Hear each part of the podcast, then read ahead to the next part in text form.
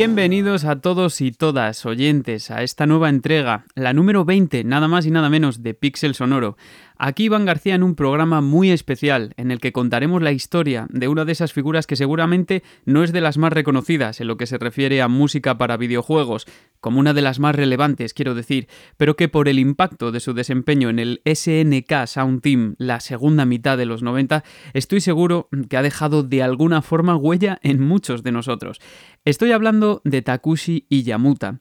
Y me gustaría, además, enlazar esta historia con algo que dejamos pendiente en el programa anterior, y es la de relatar también la historia de otros chips de sonido que no eran PSG y que con el tiempo fueron ofreciendo más posibilidades, pero esta vez de la mano, acompañados por un compositor tal y como era costumbre en este programa, o como lo que era habitual, y es que es quizá algo pues que no estuvo presente en el programa anterior y creo que ya van por lo menos dos. Nos vamos, amigas y amigos, a finales de los 80, donde lo dejamos en el anterior episodio, y nos vamos para relatar la experiencia de Takushi y Yamuta y de paso continuar brevemente con las referencias a estos chips de sonidos, aunque esta vez también eh, acompañados por el chip 2151 de Yamaha, presente en un montón de recreativas muy famosas, así como del alucinante chip de sonido que integró SNK en las placas de sus recreativas de los años 90, el maravilloso y polivalente Yamaha 2610. Un programa en el que además os lo prometo que vamos a pararnos más a escuchar música y aparecerán seguro cositas que os van a gustar. Acompañadnos.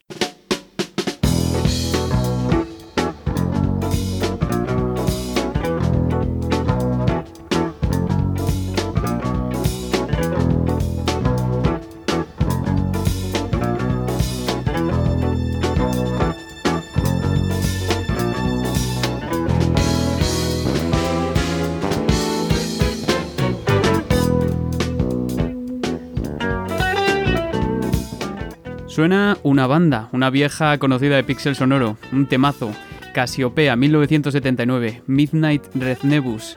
Y es que vamos a hablar de, como he dicho, de Takushi Iyamuta, que es conocido comúnmente como Iya, y que comenzó como compositor de videojuegos en Irem Corporation en el año 1989 y ha pasado por otras como Nazca, SNK y Sega Sammy hasta terminar en Robotics Studio Race. Curiosamente, Takushi Yamuta, la persona detrás de bandas sonoras de juegos tan icónicos como la trilogía original de Metal Slug o el juego arcade de golf Neo Turf Masters, que a mí me flipa, y al igual que otros compositores de renombre, pues no recibió una educación musical, algo que parece relativamente común. Además, al igual que sucedía en el caso de Nobuo Ematsu, sus primeros pasos en el mundo de la música se produjeron en un ambiente pues muy casero, ¿no? Experimentando en su casa, en este caso con un órgano electrónico Yamaha Electone, muy popular en Japón. O sea, literalmente él mismo dice que empezó a aprender sobre armonía, bajo y composición tocando este instrumento de forma totalmente autodidacta.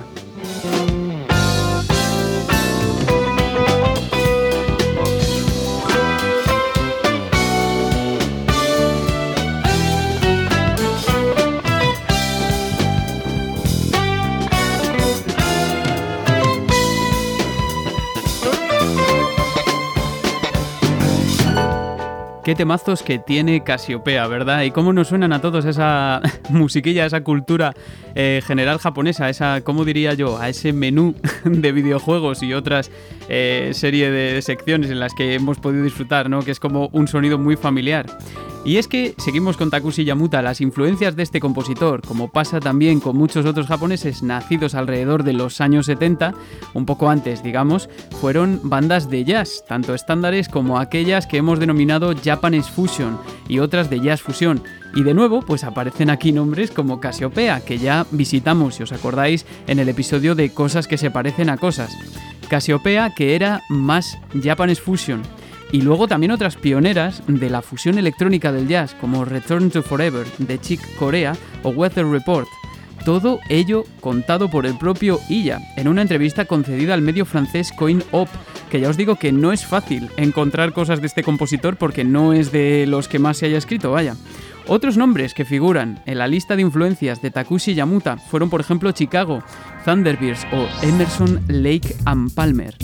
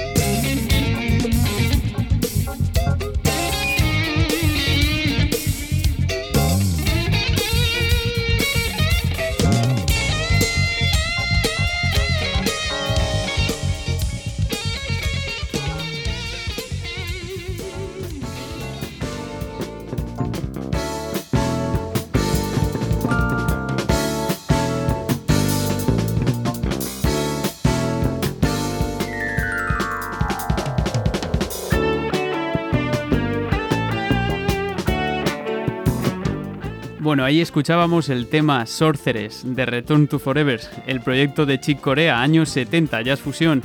Y ahora volvemos otra vez al ataque con Casiopea, con eh, un tema titulado Swallow, también del, eh, del mismo disco que pusimos antes, Casiopea, de 1979. Continuamos con la historia de Gilla.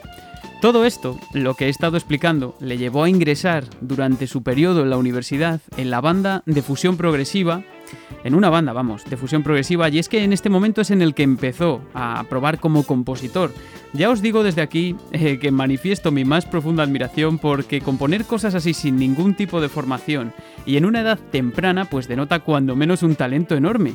Y el caso es que, según el propio Gilla, fue durante esta época, atención, cuando descubrió y empezó a tocar la música del videojuego de 1983 Sibius de Namco.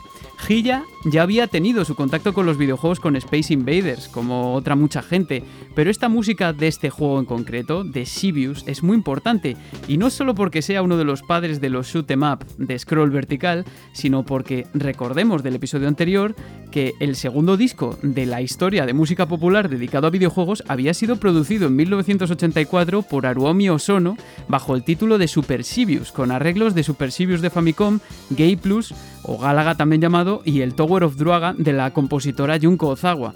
Pero el primero fue Video Game Music, el mismo año, todo el mismo año, que también pues contenía arreglos de temas como de, temas de Nanko y por supuesto de la música de Sibius, de Yuriko Keino, que también era parte esencial. Bueno, Aquí una de las conexiones con el episodio anterior. Lo que no sé es eh, si en esta entrevista que he mencionado antes se refiere a que tocaba la música de Sibius o que la había escuchado en el álbum de Osono o ambas. El caso es que, sorprendentemente, Declara que se convirtió en compositor casi de casualidad, de modo natural, como sucedió un poco con Yoko Shimomura, que fue que lo buscó pero a lo mejor no tenía los medios. Ya veis qué cosas, con lo caro que está hoy en día.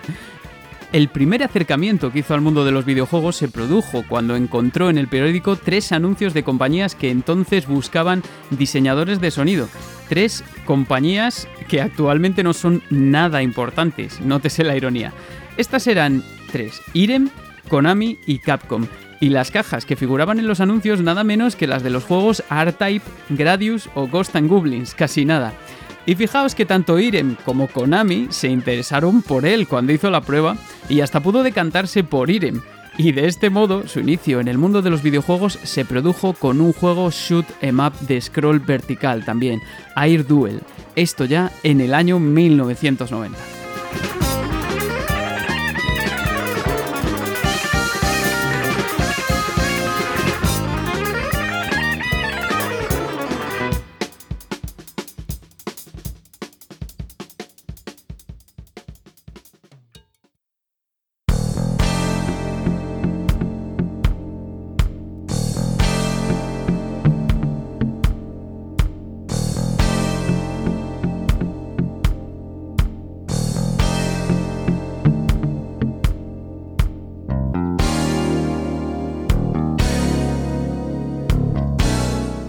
Chaka Chaka Movia, tema de la banda sonora de Undercover Cops, juego de 1992 de Irem y música de Takushi Yamuta.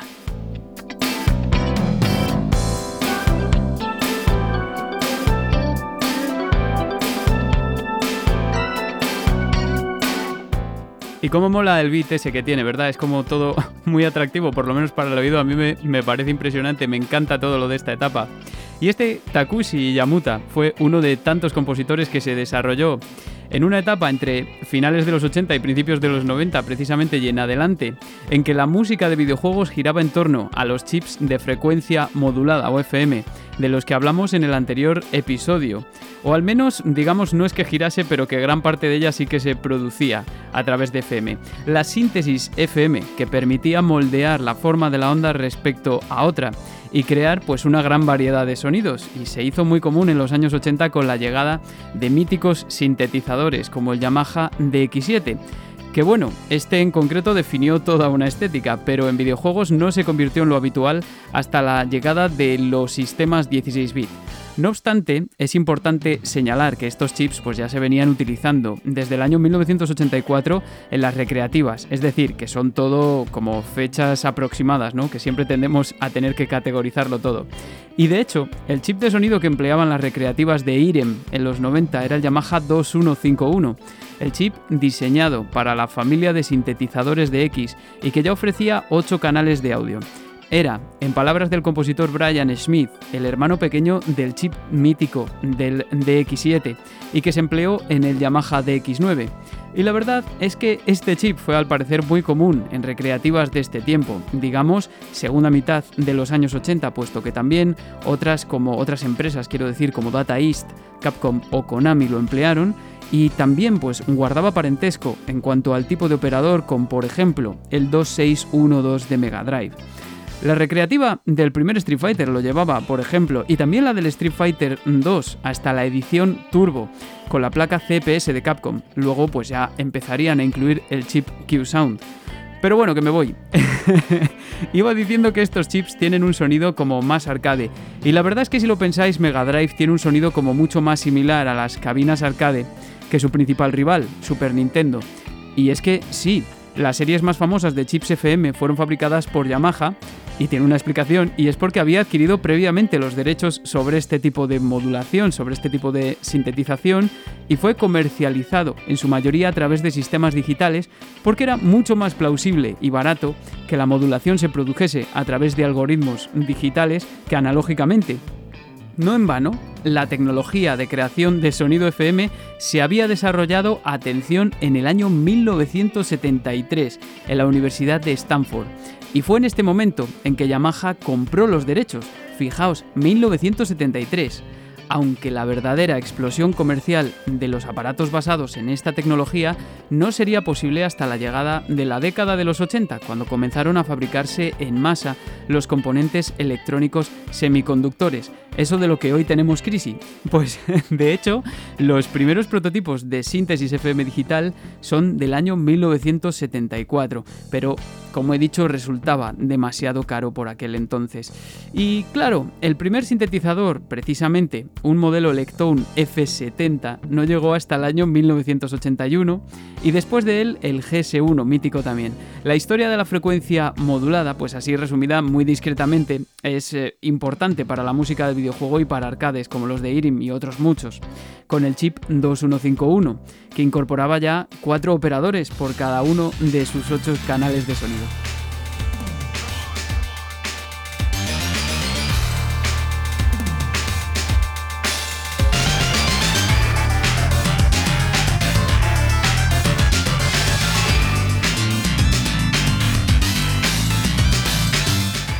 Continuamos con Undercover Cops de Takushi y Yamuta. Y es que el sistema de la frecuencia modulada no es tampoco el único que se dio en videojuegos, ni mucho menos, aparte del de los chips PSG. Y por eso nos suena diferente una Super Nintendo en comparación a una Sega Mega Drive, porque son, digámoslo sucintamente, sistemas de sonido diferentes. Y es que también existían sistemas PCM, Pulse Code Modulation, a través de los cuales una señal analógica se convertía en código digital muestreándola periódicamente. Y aquí entra como ejemplo, pues precisamente el chip Sony SPC 700 de Super Nintendo, pero también el chip Paula, del que hablamos en el anterior episodio, que ya permitía sampleo, si recordáis, y que fue muy avanzado en el año en el que salió, en 1985.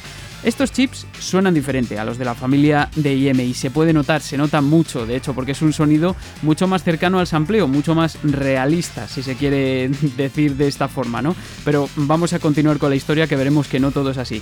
Y por último, pues también había sistemas llamados Wavetable Synthesis, que se mencionan en el eh, Cambridge Companion to Video Game Music, que tratamos también en el anterior programa, y que funcionaban con principios de modulación periódica similares a los PCM, pero también se quedaban a medio camino con las posibilidades ofrecidas por la síntesis FM. Era típica en arcades Namco, por ejemplo, y en NEC PC Engine como veis, pues el caso es que es un mundo muy diverso y muy difícil de abordar técnicamente, sobre todo para un musicólogo ignorante como es mi caso, y más cuando se quiere ser muy técnico, entonces yo simplemente prefiero acercaroslo desde un punto de vista mucho más reducido.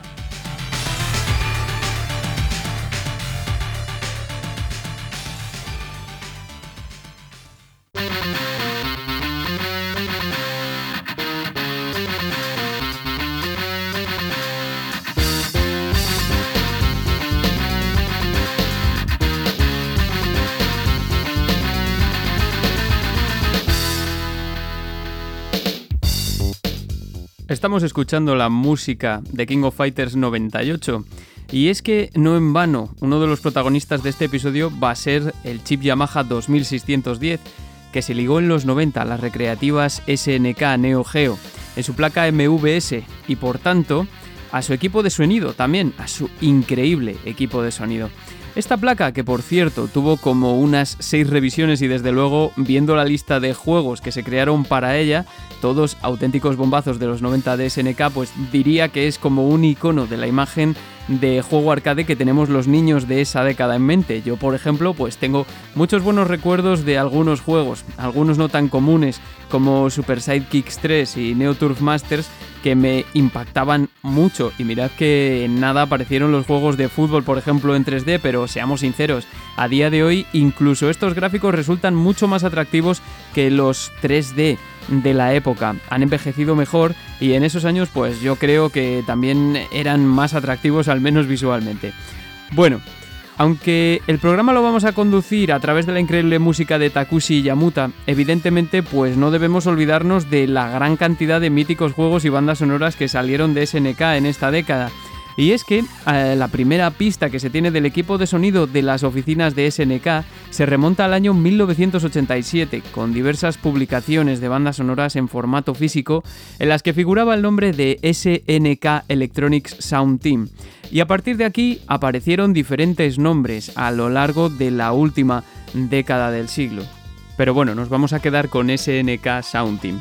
El equipo que dio lugar a bandas sonoras como la de Fatal Fury en 1992, Art of Fighting o Samurai Shodown, y bueno, evidentemente la de la saga King of Fighters. Bueno, pues este equipo tuvo su núcleo original en los compositores Toshikazu Tanaka, no confundir con Hirokazu, y Kazuhiro Nishida, y a ellos irían sumando pues otros nombres como Yasumasa Yamada, Masahiro Ataya y Yoshihiko Kitamura, encargados de Art of Fighting, por ejemplo, ¿no? Hay muchos nombres en estos años que se van sumando para completar el equipo y os animo, por supuesto, a que visitéis un artículo titulado SNK Sound Team de mi mencionadísimo Edgar Fuentes en Mandal Music con muchos más detalles.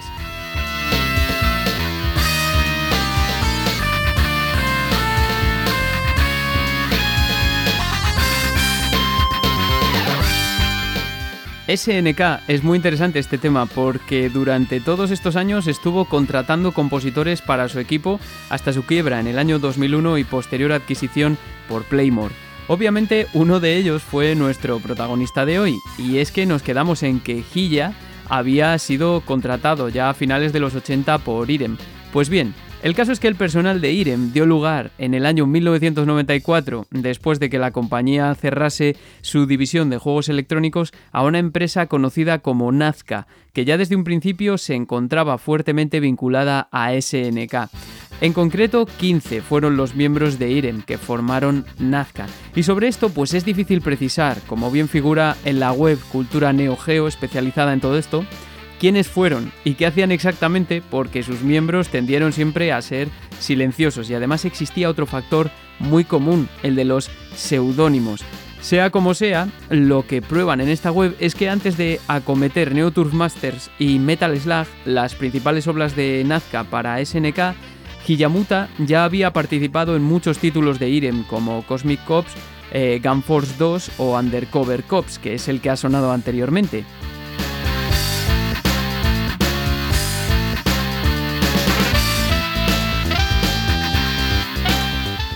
Independientemente de esto, ya en 1994 se consideraba que Nazca estaba fuertemente vinculada a SNK, como he dicho, y de hecho fue por estos años, al margen de diversos proyectos para los sistemas PlayStation y Sega Saturn, en los que comenzó a trabajarse en Neo Turf Masters, y en el primer juego de la saga Metal Slug, ambos lanzados en 1996 y ambos super míticos, sobre todo Metal Slug, claro está.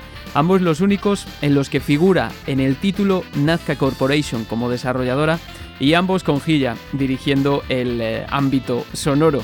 A partir de aquí, en Metal Slug 2 y 3, Nazca ya había pasado a formar oficialmente parte del, eh, de SNK y nuestro Gilla también por supuesto del SNK Sound Team, más tarde como director nada menos hasta el año 2000.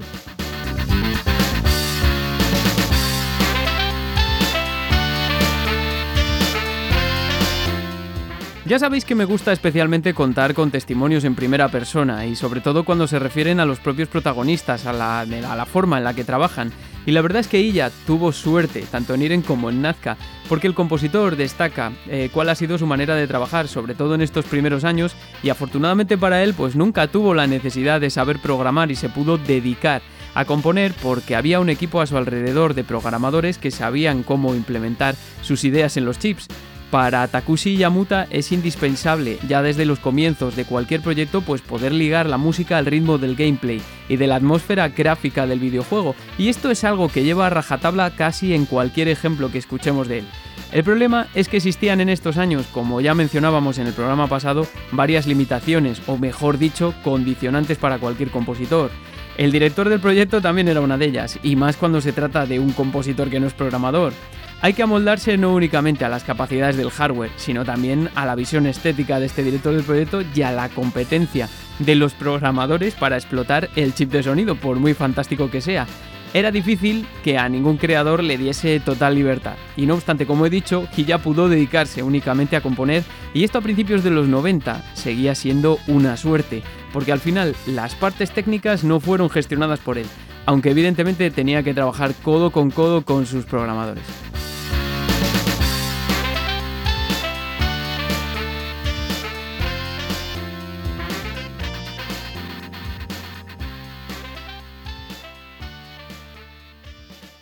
Bueno, entonces, en mi humilde opinión, y más allá de su etapa en IREM, lo que logró Hilla con las bandas sonoras, sobre todo de Neo Turf Masters y los tres Metal Slug, es una prueba viviente de esta filosofía y también de las capacidades de explotación de un sonido icónico como es el del chip Yamaha 2610 que todos hemos disfrutado en recreativa o también llamada MVS y algunos afortunados en el sistema doméstico de Neo Geo que era carísimo, el también conocido como AES o Advanced Entertainment System. El caso es que es un chip de 15 canales de sonido que contaba con 4 canales de sintetización modulada FM y 7 canales PCM, nada menos, o de modulación periódica para sampleos y efectos de sonido y también 4 canales SSG o PSG como implementación del chip 2149 de Atari ST, que posibilitaba a mayores 3 canales de onda cuadrada y uno de ruido. Y era por esto porque, por lo que era importante que hubieses escuchado el programa anterior, ¿no? Es decir, para resumir y una explicación un poco más sucinta o para gente que no entienda demasiado como es yo también, ¿no? Es como una especie de mega mezcla entre las posibilidades de sistemas FM como el chip de Mega Drive, si nos lo llevamos a sistemas domésticos, el de Super Nintendo o Amiga también y el de un Atari ST, todo eso mezclado, ¿no? Y así mal dicho. Tenía las posibilidades de FM, de PCM y de un PSG combinadas. Un chip muy avanzado para su tiempo, quizá para muchos el más avanzado antes de la llegada del Recbook CD. Y bueno, pues combinemos esto con la filosofía de Hilla, de ligar el ritmo de la composición al ritmo del gameplay y de sus primeras influencias de jazz fusión y también a las posibilidades de este de Yamaha de las placas SNK. Entonces, lo que sucede es que se pueden lograr cosas de esas que dejan en los jugadores pues un gran recuerdo, ya no únicamente en lo jugable sino en lo musical. Y pocas veces he puesto en el podcast música por el simple hecho de ponerla, sin un interés más allá, aunque bueno, en este caso sí que lo hay, pero me gustaría que reparásemos en cómo se inserta la música en este juego, mayormente estático, porque es un juego de golf, ¿no? Es como un campo de golf, teniendo en cuenta también las raíces del compositor y sus influencias. Y así, nosotros hoy en día podemos disfrutar de joyas como el track dedicado al Baden National Golf Course de Alemania en Neo Turf Masters, este genial juego de golf de 1996 que vamos a escuchar en su versión de Neo Geo CD.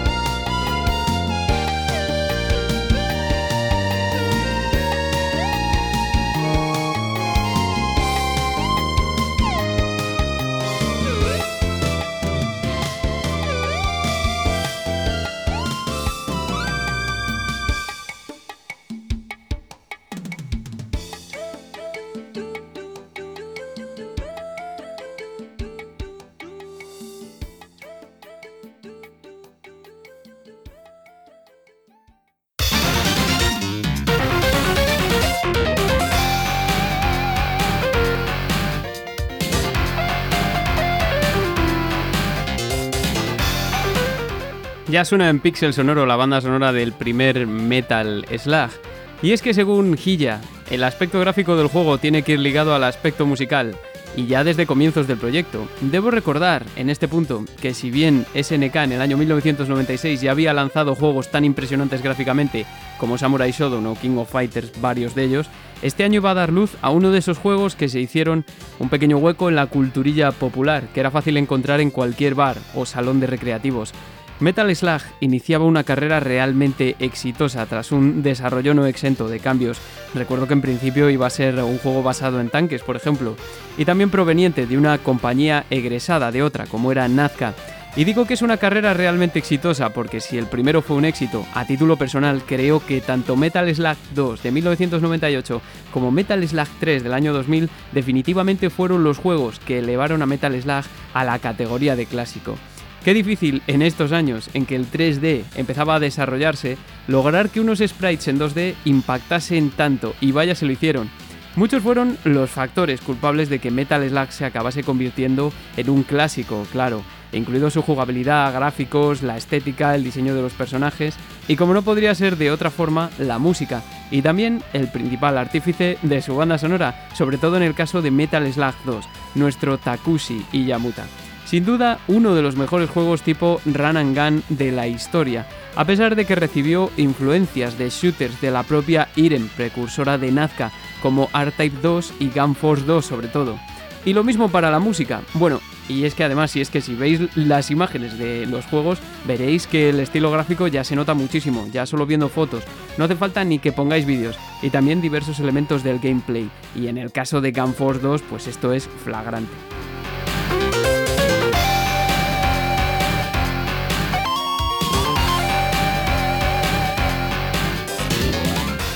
Y es que si algo ofrecieron las tres primeras entregas de Metal Slug, fue un apartado gráfico llamativo y muchos escenarios sobre los que poder explayarse, más si se tiene en cuenta la filosofía compositiva de Gilla, explanarse musicalmente, quiero decir, quien vincula necesariamente la música al aspecto gráfico y al frenetismo del gameplay. Y es que las bandas sonoras de los tres primeros Metal Slug pueden parecer simplonas, pero sin embargo contienen multitud de grandes detalles ligados a la estética del juego y a la forma de trabajar del propio compositor. A lo largo de las tres entregas, pues nos trasladamos por niveles que pasan por escenarios de lo más Mario Pinto, eh, Egipto, China, una playa llena de cangrejos monstruos, campos llenos de extraterrestres, o sea, eh, quiero decir, increíble. A veces resulta verdaderamente hasta hilarante. Pero en esta ocasión me gustaría reseñar la que para mí es una de las mejores composiciones de Gilla, y es el tema que suena en la fase del tren, en el que vamos en un tren de Metal Slug 2, porque es un reflejo muy claro de su forma de pensar. Veamos, si cuando escuchábamos la banda sonora de Neo Turf Masters, maravillosa, espero que os haya gustado, si no la tenéis en mente o que os haya traído recuerdas, pues si escuchábamos esta banda sonora y escuchábamos un jazz muy ligado pues al cool, ¿no? Muy tranquilo, apacible, más eh, vinculado a sus primigenias influencias, lo digo porque quizá aquí era mucho más fácil identificar a Return to Forever o a Casiopea, por ejemplo, pues ¿qué sería entonces eh, indicado para una fase en un juego con una estética muy característica en el que vamos en un tren en marcha matando a los soldados de las tropas del general Morden y a todo lo que venga, ¿no? Pues esta vez nos encontramos con un jazz que sigue siendo muy melódico, pero esta vez cargado de elementos que lo dotan de una gran tensión, empezando por la velocidad, por la frecuencia con la que se producen las modulaciones y con un protagonista particular que es el saxofón, que a mí eh, personalmente me recuerda al hard bop de discos como Giant Steps de John Coltrane del año 1960 pero todo determinado también por su propia manera de componer y por sus influencias musicales, como he dicho. Porque aquí no solo escuchamos jazz, también escuchamos el frenetismo que aportó el compositor a las bandas sonoras de juegos como el mencionado Undercover Cops, y creo que, al menos tras decir esto, sin eh, análisis sesudos, esta vez como es prometido, ni nada por el estilo, es hora de recordarlo. Sabiendo todo esto, amigos y amigas, Living on a Deck de Metal Slug 2, disfrutadlo.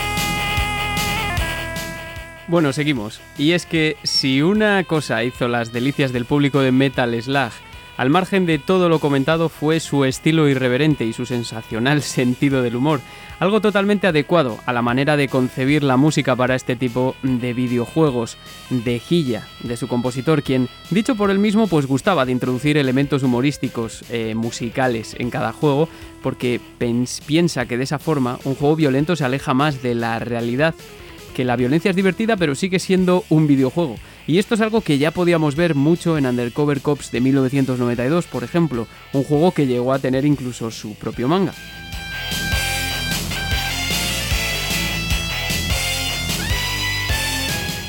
Estamos escuchando The Desert, el tema del Stage 4 de Metal Slug 3, y es que para finalizar este cortito programa vamos a comentar algunos detalles de las bandas sonoras de Metal Slug que a mí me parecen súper interesantes. El primero de ellos, y uno de los mejores eh, elementos identificativos de la saga, es su espectacular diseño de sonido. En cualquiera de las tres primeras entregas, seguramente obra del propio Takushi Iyamuta y de un tal JM Jim, seudónimo de su asistente en la primera entrega. Recordemos que Hiya tenía también experiencia como diseñador de sonido el caso es que eh, hemos visto pues, muchas limitaciones, obstáculos para los diseñadores y creadores de la música de videojuegos en los años 80 y 90 a lo largo de estos dos episodios. Pero a lo mejor nos hemos dejado una, y esta es el ruido de los salones recreativos, que es algo que ya destacaba la propia Yoko Shimomura, que le volvía loca al diseñar el sonido de Street Fighter, ¿no? Los efectos de sonido, que por ejemplo según Hilla, son tan parte del proceso como la música, e incluso en ocasiones más difíciles de conseguir, pero que claro, tenían que conseguir ese efecto que llegase a los oídos del jugador por lo menos antes que la música, eh, por, por razones evidentes, ¿no? Porque estamos en entornos muy ruidosos, y decía por ejemplo Yoko Shimomura que era súper frustrante el decir, oye, por lo menos quiero que se escuche el bajo al hacer esto, ¿no? Eh, y es por esto por lo que cobran especial importancia, porque se van a escuchar por encima de la música y va a quedar esta en segundo plano.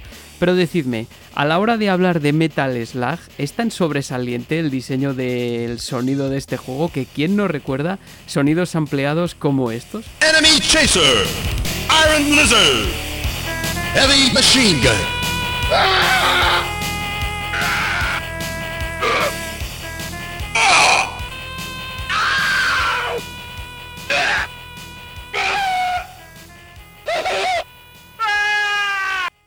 Cortesía del maravilloso chip Yamaha 2610 que hemos destripado levemente. Pero hablando ya del terreno musical, a mí hay una característica de estas bandas sonoras que me fascina, y es que, aparte de ciertos parámetros que emplea Gilla para darle ese aire de tensión que necesita un juego de guerra, un run and gun, eh, por cómico que sea, es la repetición de melodías en sucesión ascendente, a varias alturas, y en ocasiones, pues modulando de, de tonalidad perdón, repentinamente. Y esto lo hace muchísimo, y lo escuchamos numerosas veces. Eh, lo hemos escuchado en el tema Living on the Deck.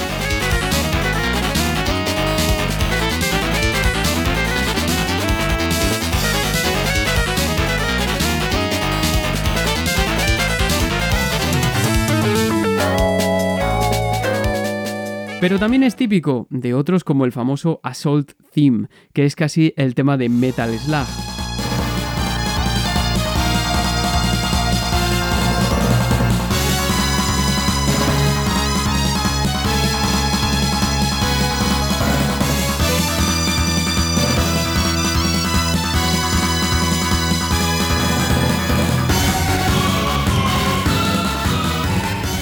Y creo que se aprecia muy bien, ¿no? Ese cambio de alturas. Por ejemplo, si estamos...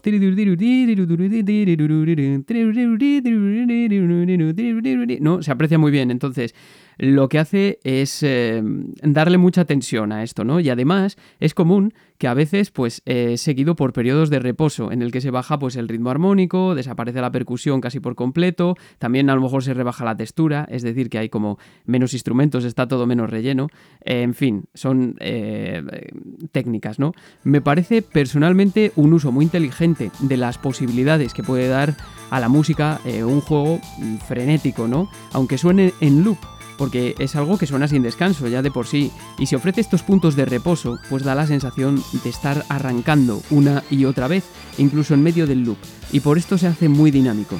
Estos periodos de reposo, al menos en, eh, por ejemplo, la banda sonora de Metal Slug 2, están prácticamente en cada tema.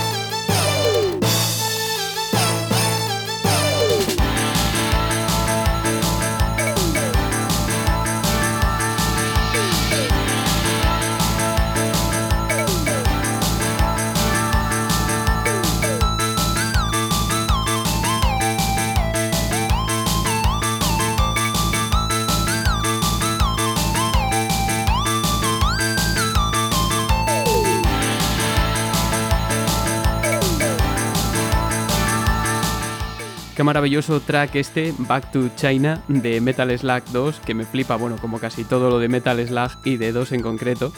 Y bueno, otros que hemos podido ir identificando ahora pues tienen que ver con las diferentes localizaciones del juego, que obligaron a Takushi Yamuta a introducir sonidos de instrumentos étnicos o procedentes de diferentes geografías o característicos, ¿no? O también de otros, como el Teremin, por ejemplo, en el caso eh, del nivel de los extraterrestres en Metal Slug 3, o a jugar con diferentes escalas, con pentantonismos, como podemos eh, comprobar en el tema que está sonando en Back to China, y también con escalas arabescas, en el caso de los niveles desérticos, como escuchamos en el anterior track en The eh, Desert. Todo ello posibilitado lógicamente por las posibilidades de un chip que ya era pues muy avanzado para la recreativa de su época, aunque no llegaba a ser sonido pregrabado.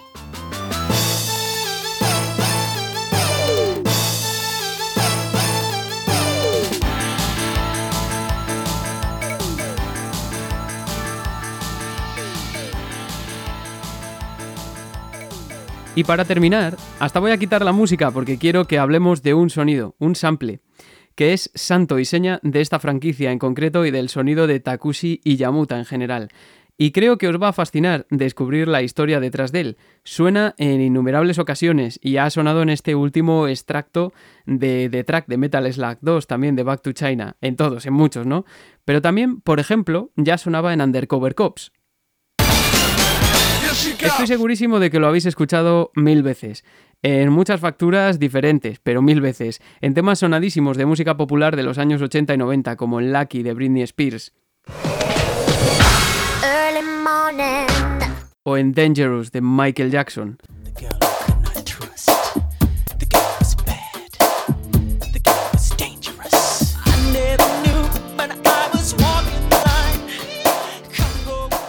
En videojuegos fue incluso el sonido que aparecía para seleccionar a los personajes en la pantalla de selección de Tekken, del primer Tekken, quiero decir.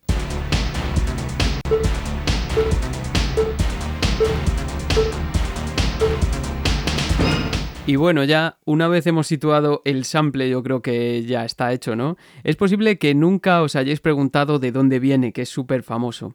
Y la respuesta es fascinante, porque la composición original a la que pertenece este extracto proviene de nada más y nada menos que del año 1910. Y bueno, es que tenía que hablar de esto, ¿no? Cuando estaba revisando eh, Metal Slug un día, o sea, revisitando la banda sonora, y digo, oye, ¿y si hago un programa dedicado a esto? Pues ya está hecho. Bueno, el caso es que este sample que escuchamos está tomado de la primera nota que suena en la famosa Danza Infernal del rey Caschei.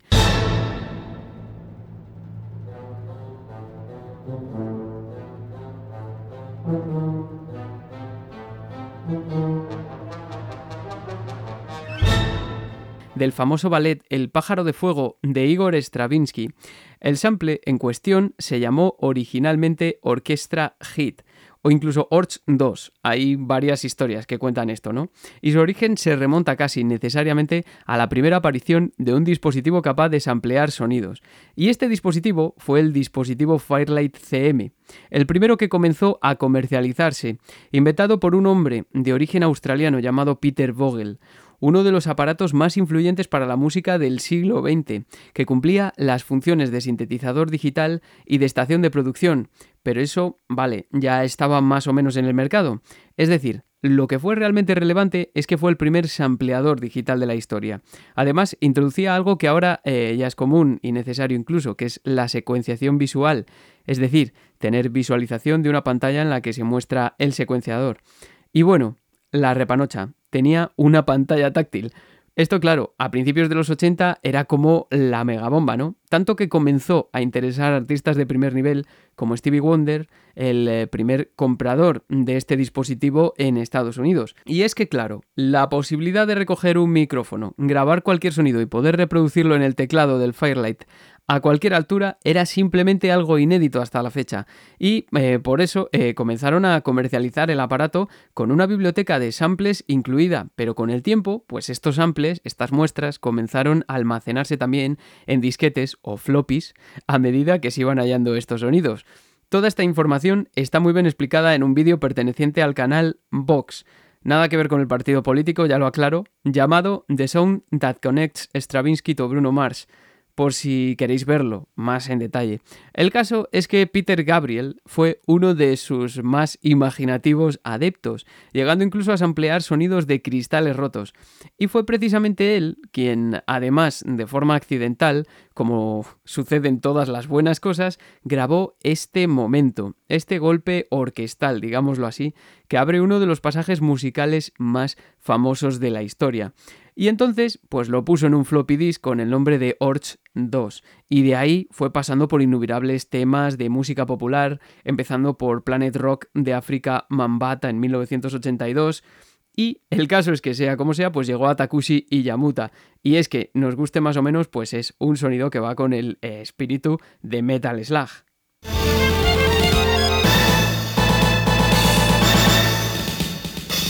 Y esto es porque se hizo masivo muy rápidamente.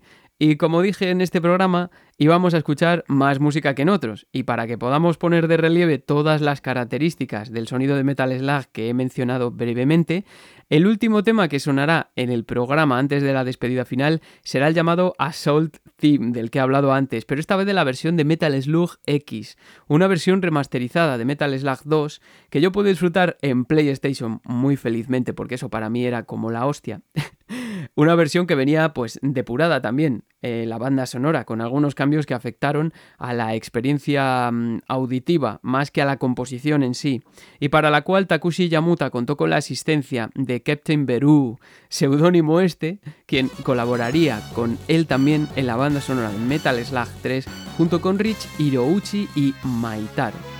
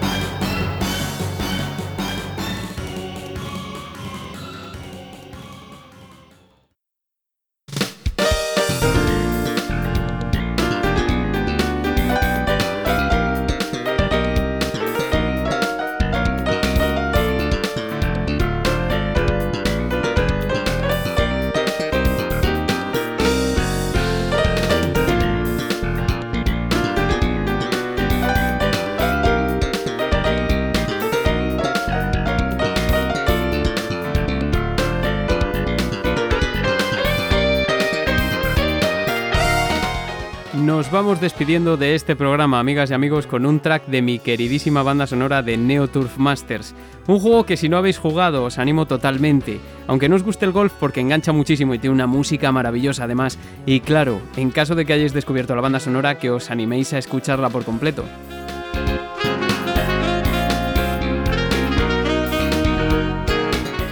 Antes de nada, y como se acerca al final de la temporada de Pixel Sonoro, me gustaría hacer un llamamiento a los oyentes habituales. Como fin y celebración del recorrido del podcast en esta etapa, me gustaría que hiciésemos algo participativo, y esto será un, episodio especial dedicado a música licenciada en videojuegos. Entonces, me gustaría que enviaseis bien a las redes sociales o a pixelsonoropodcast.gmail.com vuestras propuestas de música licenciada. Esto es música que no fue creada para el juego, pero que suena porque el publisher o quien fuese compró esos derechos. En juegos deportivos y de coches hay grandes selecciones, grandes temas y grandes bandas. Y yo creo que es porque se puede estudiar el gusto de los oyentes y cómo va cambiando a lo largo del tiempo en base a ese tipo de implementación de la música popular, ¿no? Cómo cambian las tendencias, por ejemplo.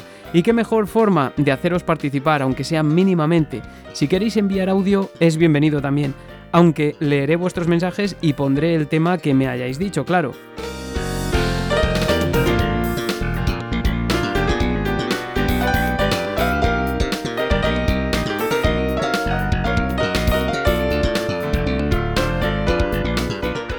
Un saludo a todos los oyentes habituales del programa que están ahí siempre. A David Gigo, que no me olvido de ti esta vez, a Chema, a Steven Marduk y a Gonite, a Eneco por supuesto, a Consolegas, Daniel Almirón, Rafael, Gerardo Tagarro, Antonio Ríos, Alore, Kirby Homo, Tea Llopis, mi colega Adrián Chamizo Plisken, pedazo de nombre, Andrés Segovia y a otros muchos más, claro. Además, esta vez me gustaría mandar un saludo especial a César de Modo 7, a Isidori esta vez nada, para ti nada, a Pablo Naop de Mega Mixtape y a Anguar Sánchez del mítico programa del Vital Orquesta, porque el otro día tuvimos una reunión en el magnífico canal de City Days de mi amigo Alexis Carranco. Una charla que se publicará el día 8 de octubre y que no os podéis perder si os gusta la música de videojuegos porque salieron temas muy interesantes. Bueno, hemos hablado de una figura que quizá no controlabais tanto. Ha sido para mí un auténtico placer hacer este programa, de verdad. Música que me encanta y breves recorridos históricos. Espero que os haya resultado tan apacible como a mí. Estamos ya, quiero anunciar, en buena calidad en Spotify, ¡yuhu!